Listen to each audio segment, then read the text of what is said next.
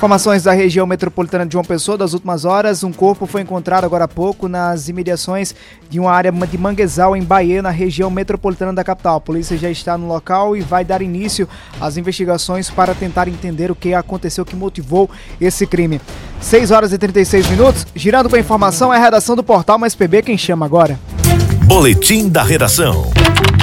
Atenção, proprietários de veículos que fazem o transporte de estudantes você vai precisar passar novamente por vistoria. Roberto Tagino.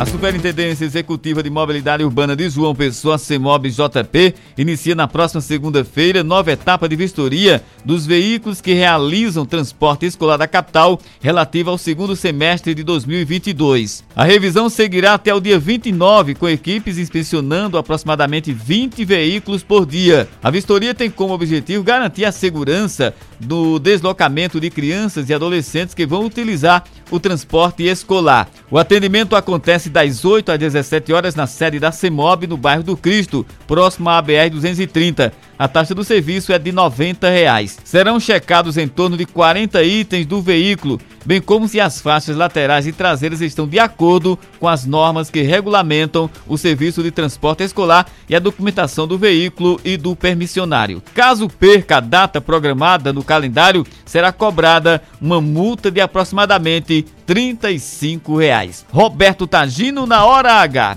O dia todo em uma hora.